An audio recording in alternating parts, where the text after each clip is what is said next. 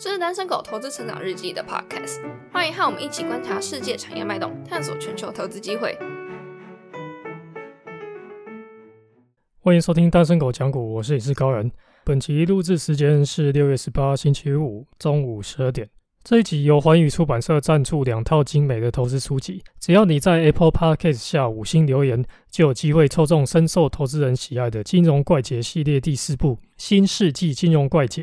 对冲基金经理人的赢家思维，上下一套两本。书籍介绍连结会放在 podcast 下面。下次的节目中会公布两位幸运得主。好，一开始我们再来聊聊这个美国这礼拜公布的几个重要数据。美国商务部这周二公布五月零售销售。它月减了一点三趴，跟之前几集 p o c k e t 中提到一样啊，就是随着美国的解封，旅游、外出用餐还有娱乐需求逐步的回升，消费趋势也从原先的商品逐步去转向服务。那如果观察各个支出项目的话，五月是以建材销售降幅是最大的，月减五点九帕。汽车零件销售，那受这个全球晶片缺货的影响，也下滑了三点七帕。家具、电子产品和建材的销售也都呈现下滑。那餐厅和酒吧的销售在五月成长一点八帕。比去年五月大增了七十点六帕。那在联储会会议的部分呢，它维持利率在零到零点二五帕不变，并且维持每月 QE 至少购债一千两百亿美元的目标不变。那预计是到二零二三年升息两码。那 Fed 也重申通膨将会回落，目前的高通膨是短期的现象，并且预估通膨将会出现放缓。而且 Fed 它现在已经看到一些供给面在未来几个月会出现增加的情况。那么最近原物料价格也开始有下跌，比如说像木材啊、铜啊、黄小玉、黄豆、小麦、玉米这些价格也都回落了。我们在之前几集里面有提到，就如果通膨是短暂的，那接下来因为市场担忧通膨而下跌的科技股，应该会更有上涨潜力。那我们从这个礼拜道琼指数和纳斯达克指数的表现看来，的确是这样，没错。前阵子科技类股大跌的时候，我有趁机买进 CrowStrike 那目前的报酬率大概二十五趴。接下来也就来简单聊一下这家公司。CrossStrike 它的股票代号是 CRWD，是一家美国云端安全技术公司。它采用的是 SaaS 订阅制的商业模式。那大家不要小看现在网络攻击啊，像上个月美国最大燃油管道系统 Colonial Pipeline，它就遭到勒索软体的攻击。那这个 Colonial Pipeline 它负责美国东岸四十五帕的燃料供应。那因为这个攻击事件，所以它所有的管道作业就暂停，就造成美东地区社会大乱。那现在的网络攻击不再只是单纯造成个人或者公司资料的损失，还能勒索数位货币。那国家也可能主导网络攻击来取得政治或经济战略上的优势，获得更大利益。那我们先来讲讲这家公司的团队。CrossStrike 的 CEO George Cruz 以前在会计事务所 PwC 工作。那他在一九九三年成为第一批安全小组的成员。一九九九年，他出版一本书叫《骇客大曝光》。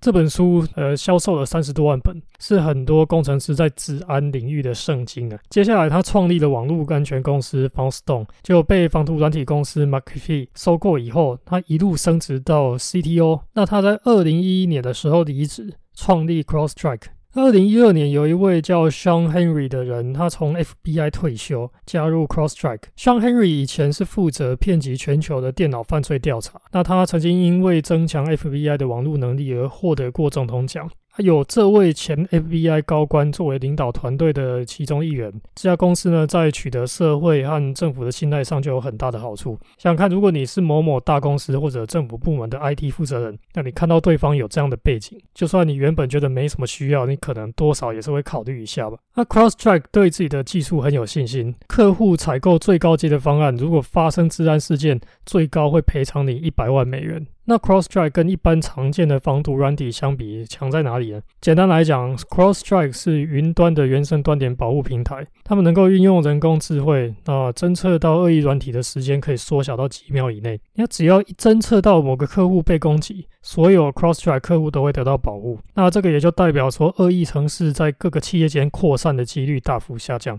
换句话说，就是这个平台它具有网络效应，规模越大呢，它就能够变得越强。这个生意的另一项优点是转换成本很高。如果用的好好的，那公司的治安负责人不会忽然说丢高，然后说我来换另外一家试试看好了。因为就算别家比较便宜啊，你你换的话，第一个是很麻烦，第二个是有风险，万一别家没办法做到同等级的保护，诶，出事是你要负责嘛？你敢乱换吗？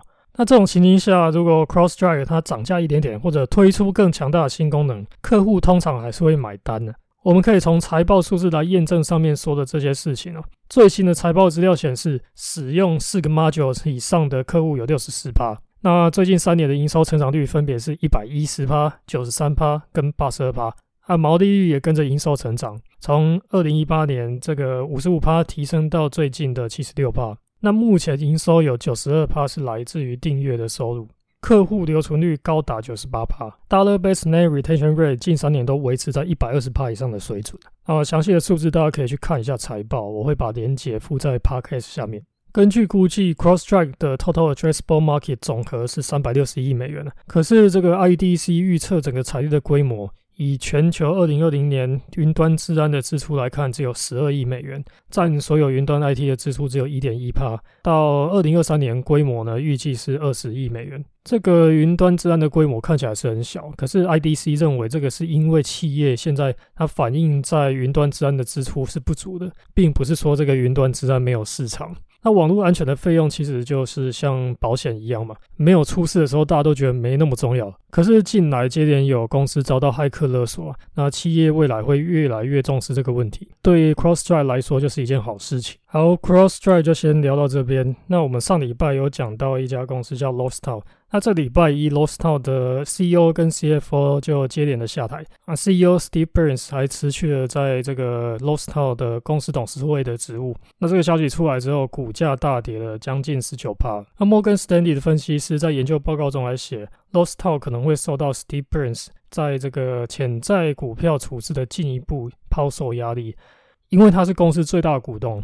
他持有二十六点五帕的股份，那他 CEO 这个职位辞了，董事会的职位也辞了，那这家公司基本上跟他就没关系了，他就是可以开始抛售股票。然后还是老话一句哦，像这样的公司最好是不要去碰了。这家公司呃去年 Spec 上市。到现在才几个月的时间而已，结果现在问题被爆出来一大堆，然后 CEO 也卷铺盖走人，这很明显就是要上市圈钱的公司啊。然后讲到 Lostal 呢，Lostal 当时造假是被做空机构 Hindenburg Research 爆出来的。那这个礼拜 Hindenburg 他又发布一个做空报告，对象是美国的线上博弈公司 DraftKings。DraftKings 是在去年四月通过跟 Diamond Eagle Acquisition 和保加利亚的游戏技术公司 SB Tech 三方合并上市。那 Hindenburg Research 报告说，他们发现 SB Tech 有长期且持续的黑市经营历史。消息传出来之后，当天 DraftKings 大跌，其他国家的线上博弈类股也跟着被拖下水。可是当天 DraftKings 开低走高，收盘跌了四点一七趴。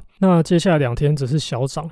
其实我刚看到 Hindenburg 这次的消息的时候，我觉得他们这次做空论点大概是最弱的一次，因为线上博弈公司部分的营收来自未受监管的市场。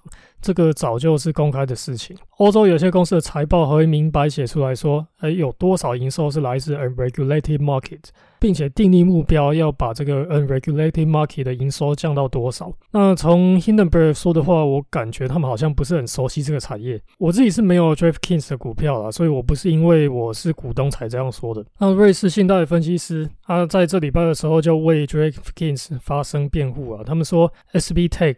给这个 DraftKings 带来的贡献，它几乎是等于零啊，微乎其微。而且 DraftKings 平台的运营目前是由另一家技术公司 Canby 来支持的。那另外 Ark 之前也买进 DraftKings，这次做工报告出来之后，股价快速下跌，那 Ark 又再次的加仓抄底，目前整体持仓超过一千万股。这样说不是可以跟单 Ark 的意思啊，我一直都不建议投资人随便乱跟单，你想买至少要自己做点研究。我个人的话是蛮看好美国这个产业的发展。过去一年呢，美国开放线上博弈的州数由六个增加到了十五个。那对政府来说呢，线上赌博合法化能够带来方便监管，还有增加税收的好处。纽约州长他也说过啊，这个疫情冲击导致他州政府出现一百五十亿美元的预算缺口，所以需要去采取一些特别的手段来增加税收，比如说推动成人使用娱乐大麻合法化，还有线上体育博彩合法化等等。好，那这集就先讲到这边。最后再提醒一下，只要你在 Apple Podcast 下五星留言，就有机会抽中深受投资人喜爱的《金融怪解》系列第四部《新世纪金融怪解：对冲基金经理人的赢家思维》上下一套两本。下次节目中会公布两位幸运得主，我们下期再见，拜拜。如果喜欢我们节目的话，请帮忙留下五星好评，在 Facebook 看 YouTube 搜寻“单身狗投资成长日记”，可以找到更多丰富的内容。感谢您的收听，我们下期再见。